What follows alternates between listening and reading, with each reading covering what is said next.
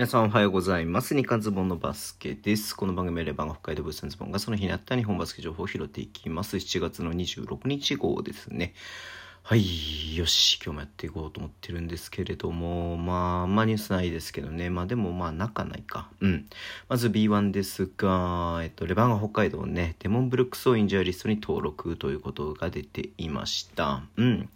まあね、シーズン終盤ね、アルバルク東京戦僕ね、見に行ってましたけれども、あそこでね、前十字靭帯の損傷ということで、えー、っと、まあ、長期的に離脱することがね、見込まれてましたけれども、まあ、まあ、これね、はっきりしていることは多分、多分というか、まあ、新しく外国籍入れるんでしょう。それ以外にね、ないからね。うん。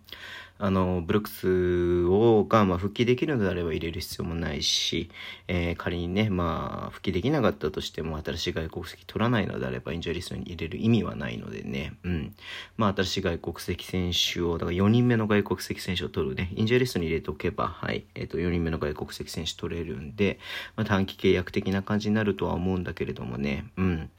まあその怪我の様子を見ながら、えー、っていう感じで4人目の外国籍取るんだろうなというような感じの内容ではありましたね。まあブルックスね、ほんと中心選手の一人ではありますんで、レバンガファンとしてはね、ほんとシーズンの序盤からやっぱり復帰してほしいなというふうに思っていたんですけれども、やっぱね、まあ状態としてはまだそんなに、えー、開幕に間に合うような状態ではない。まあ2ヶ月ありますけどね、2ヶ月前の判断だったということだと思いますね。まあ探さないといけないとは思うんでね。うん。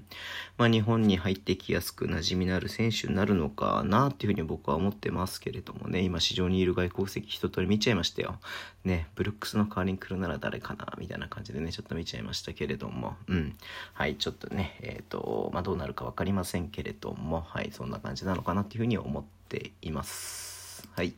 えっ、ー、と、茨城ロボッツですけれども、練習生の参加っていうことでね、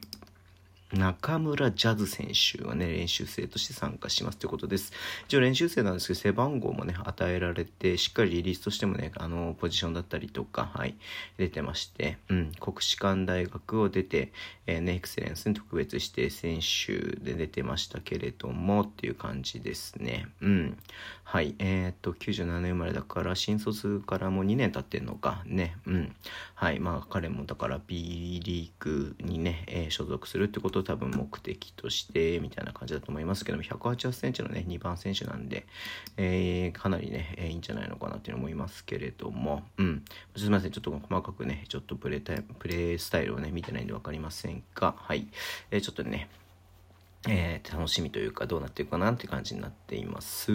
はい。えー、最後になりますけれどもね、B3 ビアティミエですけれども、ビアティミエがね、ずっとね、えー、3人ね、リリース出た後またちょっとピタッと止まってましたけれども、溝口修斗選手と、え契約継続ということになりました。うん。もともとね、あの、滋賀にもいましたし、え仙台にもいましたし、そしてレバンガにいて、その後ね、どうなるのかなと思ってましたけれども、あの、三重のね、もう一個あるランポーレミエってところにまず最初所属してね、その後、えっ、ー、とね、あの、このビアティミエに所属して、そこからずっとね、ビアティミエにいて、まあ、社会人リーグみたいなのはね、ずっと経験していたんですけれども、はい。えっ、ー、と、久々にね、この B リーグの舞台に帰ってくるということで、うん、すごくね、えー、楽しみにしてます。僕、レバンがやっぱね、応援してた時に、まあ、1シーズンでしたし、あのシーズンはすごい苦しいシーズンでしたけれどもね、やっぱ思い入れのある選手なんで、溝口修斗くんがね、はい、また戻ってくるということで、えー、頑張ってほしいなというふうに思っています。はい、えー、そんな感じですけれどもね、はい、